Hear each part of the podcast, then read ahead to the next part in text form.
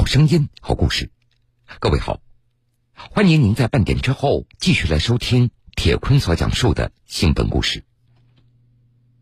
目前，全国有两千七百多万的听障人士，平时他们靠手语在说话，而在法庭上，谁又可以帮着他们说话呢？有一个人可以。全国两千七百多万聋哑人，手语律师却为数极少。为什么手语律师这个数量这么少？人家聋哑人直接跟我们说，在我们这儿没有会手语的健全人。有人在为聋哑人奔走呼号，也有人对涉案聋哑人伸出黑手。最权威的是手语翻译，它可以翻手云、覆手语，所以。很多聋哑人都会想尽一切办法的去讨好当地的一些手语翻译，呼吁成立手语翻译协会。你能对今天所说的话负法律责任？我能负法律责任，因为在我身边就有案例。为无声的世界发声，铁坤马上讲述。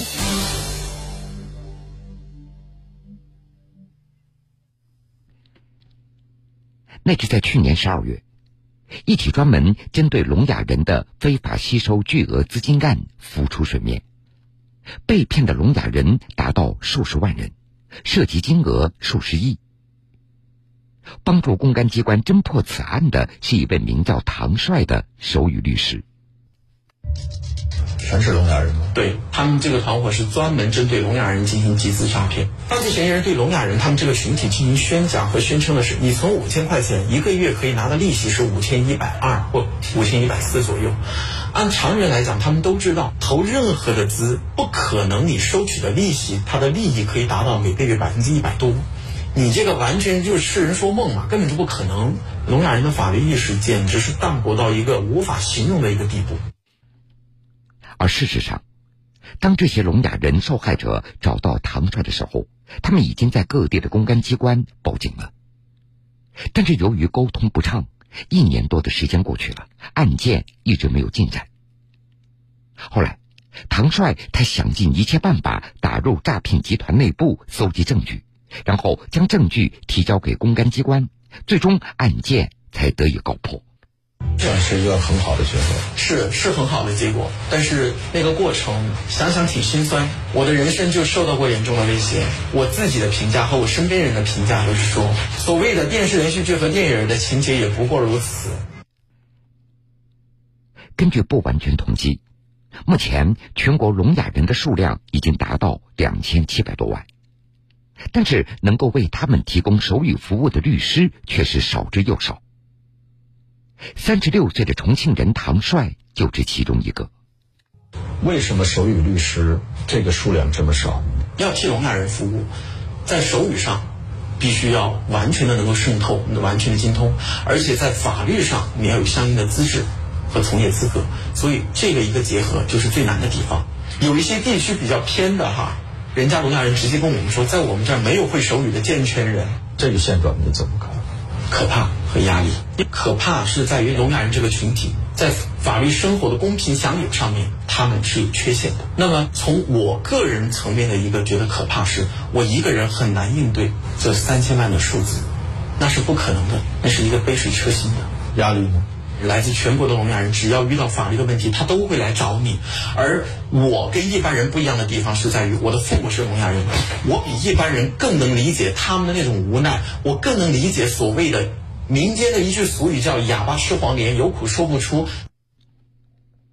我们都知道，聋哑人的世界除了无声的笔画和手势，整体上来说，那都是寂静的。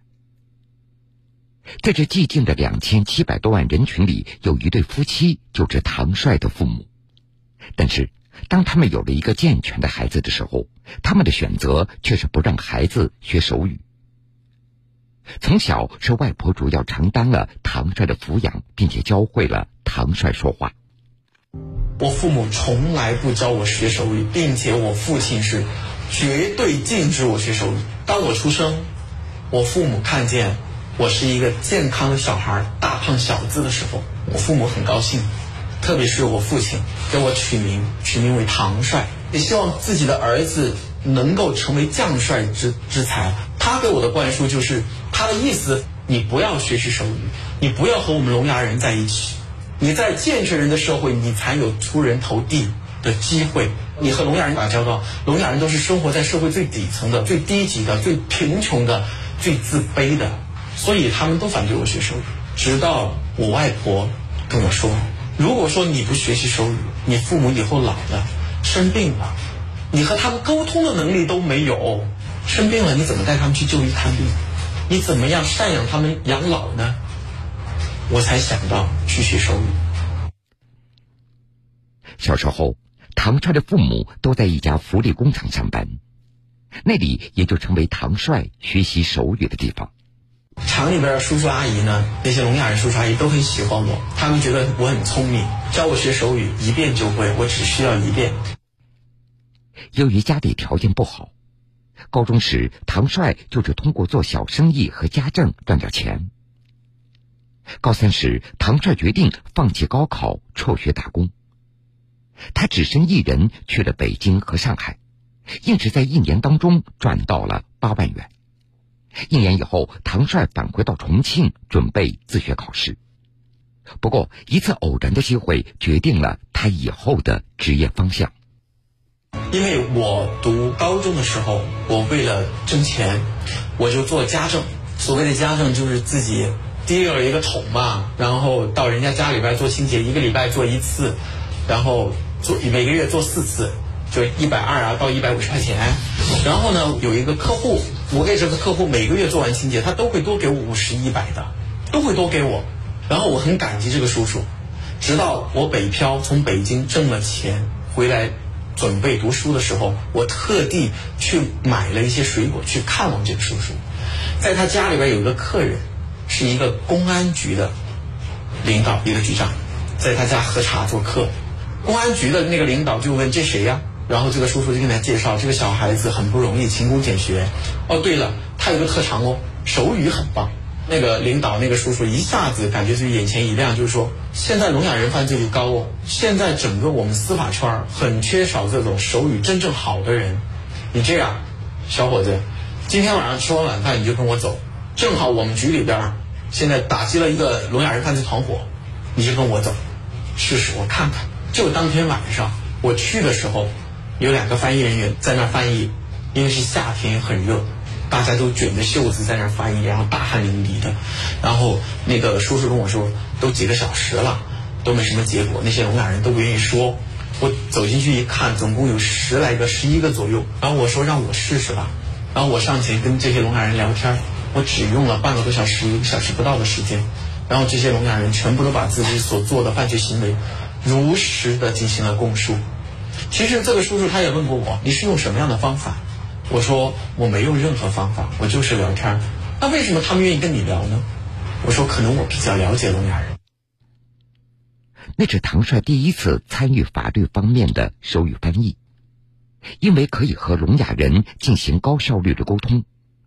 那位公安局的长辈就建议唐帅要么学习法律，要么学习医学，因为这两个领域都需要手语人才。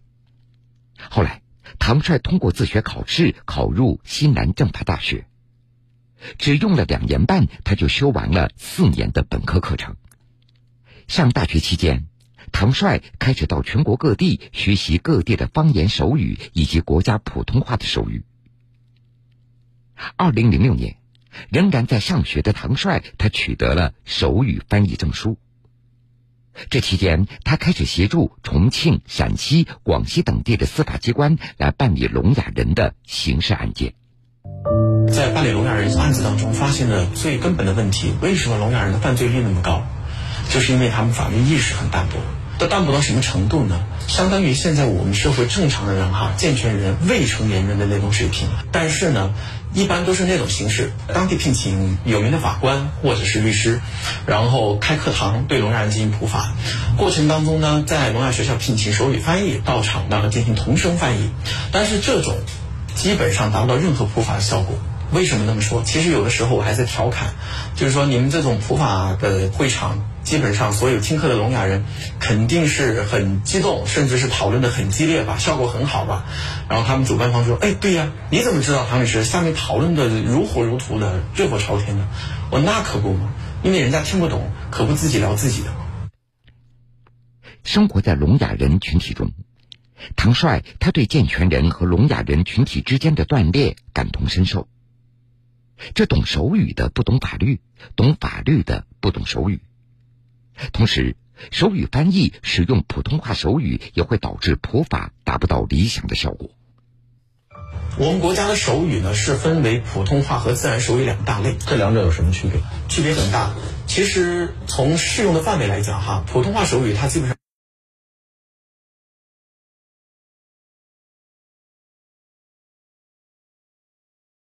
在日常的生活当中，百分之九十以上的都是用的是自然手语，而普通话手语和自然手语之间的区别，就相当于有我们普通话和闽南话之间的差别那么大。所以，用普通话手语和自然手语之间进行交流，很容易导致鸡同鸭讲的一个情况，而外界基本上不知道。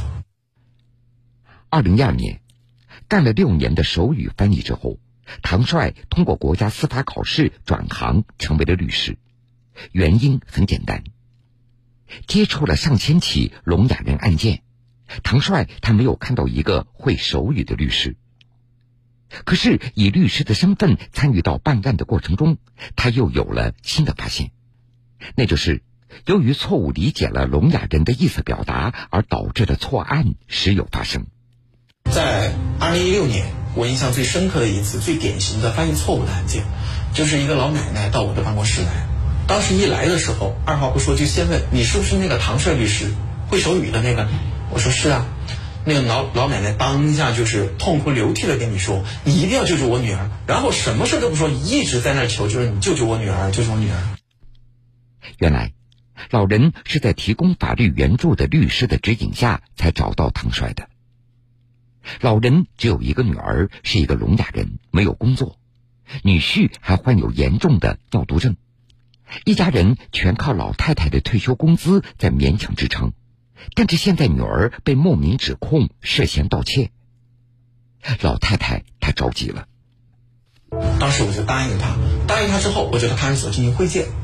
在会见的时候，这个聋哑犯罪嫌疑人就跟我说：“我没有偷东西，唐女士，我是被冤枉的，我真的是被冤枉的。”因为通过我对聋哑人三十来年的一个接触和交流，我觉得我很了解聋哑人的一个心理。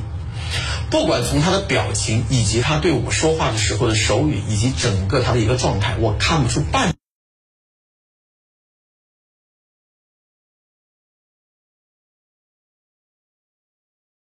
证据材料就发现了一个严重的问题：证据材料当中的笔录和。公安机关讯问时的同步录音录像，我在进行对比的时候发现，完全就不是一回事儿。比如内容上说，翻译人员问他：“你是不是在某年某月某日在某一个商场盗窃过一个手机？”笔录上说的是聋哑人回答：“是我盗窃了，并且说的很清楚，我盗窃的是一个金色的某某品牌的手机。”但是我在看那个视频同步录音录像的时候。手语翻译人员问他：“你是不是在某年某月某日在某商场盗窃了一个什么手机？”人家聋哑人比划的原话是：“我没有偷，我没有盗窃任何东西，我不会承认。”但得出来的笔录却是我偷了。那原因是什么呢？为什么会造成这么大的反差，而且有那么具体的描述？其实，这个也是平常这个手语的一个惯用习惯的问题哈。了解，因为从那个视频上看，聋哑人比划的是我。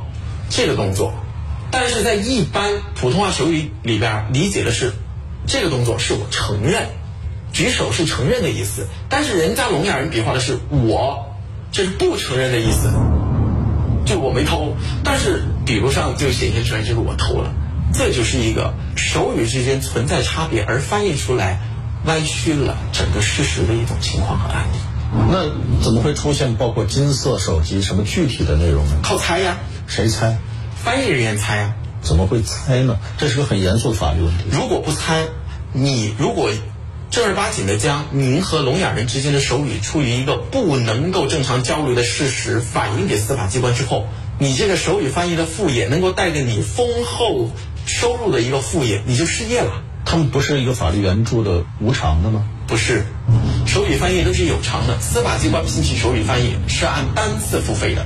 也就是说，他不知道，有时候可能也要必须告知警方一些内容。对，因为一般的惩罚案件是这样：公安民警问你手语翻译，同声翻译给他看，然后聋哑人回答了，他再转换成语言说给公安听。所以公安问了问题，你至少有个回应啊。你手语看不懂的时候，他只有靠猜，你才能出来内容啊。否则你在那儿比划半天，公安机关问的问题你没有给我半点内容，你就会让司法机关看出来一些马脚，你到底能翻译吗？所以在出现这个手语偏差的时候，很我发现很多人他们运用的方式就是靠猜，为了给内容而靠猜，但这样就可能会使一些人遭受到不白之冤。对。其实我平常在办理聋哑人刑事案件的时候，频频遇到这种情况，频频遇到，而且是各省各地我都会频频遇到。正像世界上有阳光，也就一定会有阴影。有人在帮助聋哑人，不过也有人在利用聋哑人自身的局限，趁机敲诈勒索。因为在我身边就有案例，什么样的案例？呃，手语翻译故意错翻，你怎么证明他是故意？首先，第一点，那个笔录和视频上不一样。那有可能是我不太明白，我猜的。不是因为这个手语翻译人员前期在视频上就可以清楚的看见他跟聋哑人之间在谈条件。你看到的手势讲的是什么？我看到了一句话，我给你的家人通过电话联系了，但是你家人说只能给六千，就这么一句话。嫌疑人呢？嫌疑人就是说，你再跟他说说，你再跟我家人说，让他去凑嘛，那么一句话。你从中读解的意思是什么？作为了解案件事实，说得上向犯罪嫌疑人要钱和凑钱吗？这是第一个。第二个一个，结合后面整个翻译的过程当中，跟他嘴巴上说出来的案件事实，跟聋哑人表述的完全就不是一回事儿。是在保护犯罪嫌疑人，还是？就是因为钱没谈妥，然后谈崩了，不是为了保护，而是对于聋哑人说的乱翻，目的在于把无罪变为有罪，把有罪变为把轻罪变为重罪。作为一个律师，你当时看到这个情况，你会采取法律上的措施举报吗？会，因为我要推翻这个错误的证据，我就必须要还原这个案件的事实。那意味着手语翻译就要承担法律责任。对，最后的结果。最后的结果，这个翻译人员已经受到了法律的制裁，他已经构成犯罪，而且是刑法所规定的伪证罪，并且他也丧失了手语翻译的资格。虽然这起案件的翻译已经受到了法律的制裁，但是因为在侦查和审理案件的过程中缺乏对手语翻译的监督，因此给手语翻译留下很大的而且是不受控的空间。而且也给一些聋哑人导致了一些错误的观念，在司法案件当中，司法机关在聋哑人的心里没有权威性，最权威的是手语翻译，它可以翻手云覆手雨，所以很多聋哑人都会想尽一切办法的去讨好当地的一些手语翻译。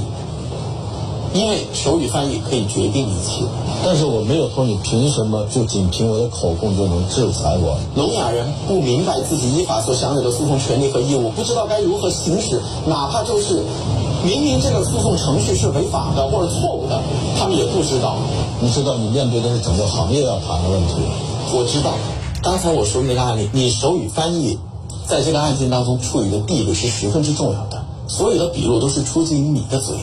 如果说你这个翻译不受第三方监控和监管和监督的情况下，是十分吓人。警察只能依据翻译的这样对内容？对，就是曾经，我很我很敬佩这位法官，就是这位法官是一个湖南的法官，他在网上发布过一篇文章，他那篇文章的过程和内容我就不说了，但是有一句话，我确实是印象很深刻，就是我国刑事诉讼制度在。聋哑人案件上，真正聋哑人刑事案件的裁判者，不是检察官，不是律师，也不是法官，而是手语翻译人员。这一句话就很直观的暴露出了聋哑人涉及诉讼当中所存在的各种问题。作为全国为数极少的一名手语律师，在成为律师的那天开始，唐帅的工作节奏一直处在一个加速度的状态。除了定期开设一些专门针对聋哑人的普法讲座以外，他的两个微信的一万多名好友的名额全部加满，两百多个微信群每天都有聋哑人所发的小视频来求助。为了更加有效的帮助聋哑人解决法律问题，唐帅开通了法律服务微信公众号。这个公号最大的亮点是不再仅仅停留于过去提供一对一的文字解答，而是通过提供线上实时视频进行一对一的手语解答。针对聋哑人容易被金融诈骗的现实，唐帅做了手语普法的视频节目。为什么给大家介绍庞氏骗局呢？是因为现实生活当中有好多人都为了贪图一些小小的便宜，让自己的钱袋子蒙受巨大的损失。当年，只是因为外婆的一句“你不学手语，以后怎么照顾你的爸爸妈妈呢？”许多年以后，那个少年长大成人，不仅照顾了自己的父母，还照顾了很多和父母一样的聋哑人。我要每一个媒体可以向社会进行披露的机会，让社会大众能够真正关注到残疾人，特别是聋哑人这个群体。我还想通过所有媒体向社会进行披露之后。能够吸引一些有志之士加入到这个团体当中来，然后通过大家的努努力去解决这些聋哑人的问题，解决我这个所谓的中国唯一和中国第一这个头衔，让唯一和第一不再唯一和不再第一。我觉得到那个时候，我才能真正的回归我正常的生活。好了，各位，非常感谢您收听的这个时间段。铁坤所讲述的新闻故事，如果想回听以往的新闻故事，请各位在大蓝鲸客户端点播“铁坤讲故事”。